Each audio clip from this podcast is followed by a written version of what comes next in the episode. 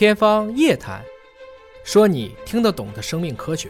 好的，尹总，我刚才说到一个新的问题哈，单细胞测序技术在格物层面对世界有什么改变？单细胞测序技术是这几年一个很热闹的一个技术。华大最近又推出了一个叫时空组学的技术。怎么举例呢？如果我们今天用常规的流式细胞仪或其他的细胞分类学的方法，我们人类所有的周末细胞可以被分成大约两百种左右。绝大部分医院用的细胞做病理的大概就在四十种左右。但是如果我们用单细胞测序技术，我们每一个细胞的 DNA 是一样的，但每一个细胞在这一刻所给出来的密钥是不一样的。如果这种分类的话，光脑细胞，蒲木明院士今天就在华大，我们在讨论，我们只做一个厘米的脑切片，它里面的细胞就能分出几百种，所以它会无限的拓展我们人类对细胞分类的一个认知。这就是我们可以对一个一个细胞这样数过去，而不是一千个、一万个细胞混在一起你检测。从这个意义上讲，我既能知道它的溯源性，也能知道它的一个时空变化。所以这应该是未来生命科学十年，特别是融合了这个基因技术，包括这个所有的其他分析技术当中最令人兴奋的一个点。我们第一次看到了物理和生命的边界，因为我们现在的时空组学技术已经能看到亚细胞结构了。这些文章最近十九号刚刚发表。我们可能预期在未来几年有几十篇都是重量级的文章。我们第一次看见了脑科学当中的这些细胞的分类，我们也第一次看见了胚胎发育，特别是老鼠发育中是怎么从一个受精卵一步一步的变成一个成熟的胚胎的。这些就依赖于单细胞技术和对单细胞技术当中的细胞器层面上的测序技术来共同实现。它的分辨率已经能做到大约在五百个纳米左右。所以这是人类应该说继一五九五年詹森父子发明显微镜之后，再次挑战了我们对生命科学的。原位就所谓的 onset 的认知，有一个问题是想问一下尹总，怎么看最近几年很火的基因疗法，会不会是打开了潘多拉的盒子？这个问题就跟刚才说的是一样的，就是说这个技术本身你分怎么用。今天我们对于很多以前治不了的疾病，特别是像比如说贝塔地贫嘛，地中海贫血，贝塔型的 thalassemia，这是一种血红蛋白病。那贝塔型的地贫，包括镰刀性贫血，其实有的时候就只错了一个碱基。三十一个碱基当中，就一个碱基错了。我如果能把它改过来，这个人就是一个健康的人。这个技术就是叫做基因疗法或基因编辑。从最开始的 Talent 到后面新址啊，Talent 啊，到后面的这种 CRISPR 等等，大家其实都只做一个事儿。如果生命是一个语言，我怎么把这个字改掉的成本最低、效率最高，同时还不错？就所谓的不脱靶。比如说远上寒山石径斜，这个山字我写成海了，我要把这个字改掉。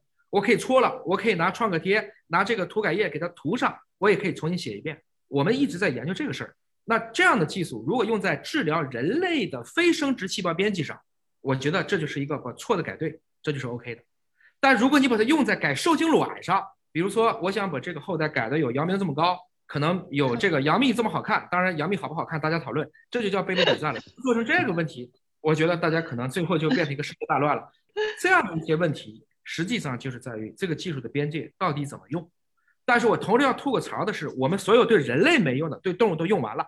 我们每年杀三千万只小白鼠，就在去做各种各样的这种实验，然后我们骂人家胆小如鼠。其实我们应该还各种实验动物一个公道。您觉得我们这一代人有可能永生吗？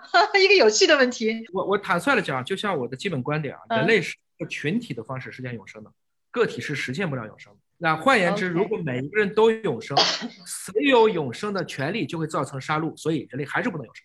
就是都抢永生的权利的时候，这个过程中，即使他没病没灾的时候，他能永生，他俩因为就争这个谁是皇上，谁是皇太子，他们就会打，所以人类还是不会永生。我们这个物种的愚蠢呢，这几千年真的没变，科技变了，但是人性的愚蠢真的没变。我对人类不抱这个希望，但是作为这个物种延续下去，我很抱希望。还有一个问题哈，您怎么看待六个碱基蕴含的生命可能性？这是一个关于生命的课的问题。呃，他说的应该是四个碱基。他说四个碱基是吗？啊，人类来讲的话，所有的生命来讲就是 A、T、C、G、A、T、C、G 这四种碱基。这四种碱基是自然界筛出来的，不是说除了这四个碱基就没有。现在我们可以人工合成八九种碱基，它也都可以互。但是自然界就筛出这四个碱基，这是物理学所确定的。这四个碱基所用到的元素，所整体上把熵所固定的一个顺序，包括它复制过程中所消耗的能量，它存储信息的这种高密性、简并性，其实是非常聪明的。所以虽然只有四个碱基，但不要忘记，一个人有二十三条染色体，每一条染色体从一号染色体开始算，一号染色体差不多就有超过一亿个到十亿个碱基，都是这种级别的。所以这种组成组合它就非常非常的丰富。同时，三个碱基如果发生在一个密码子上，它就会变成一个氨基酸。这二十种氨基酸又可以经过排列组合，这可就不是很简单四个碱基了，它是二十种氨基酸。然后每若干种氨基酸就会变成不同的蛋白质，比如说胰岛素大约就是五十一个蛋白，但你说一个抗体就要三百到五百个蛋白，这种可能性它就变得无穷大了。再加上这还只是序列上，如果再考虑它的空间构象，把它想成一个三 D 的结构，这其实就又复杂了，因为有可能在两个很远的点上。但是在空间上，它们是折叠在一起的。那从这个意义上讲，这又多了一个空间的可能性。最后一个时间的可能性，它还在动，它还在变，这就造成了生命的千差万别。我跟你的差别其实也只有千分之一。我们跟猩猩、跟猴子的差别都在百分之九十三这个水平上，但很明显，我们呈现出非常非常非常不一样的这种情势。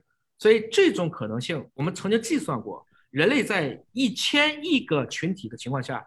绝大部分是不太可能出现两个天然的一模一样的人，而即使是同卵双胞胎，在基本上七年以后，他们的表观遗传也足以让我们在遗传学上能看见非常非常多的不一样的地方。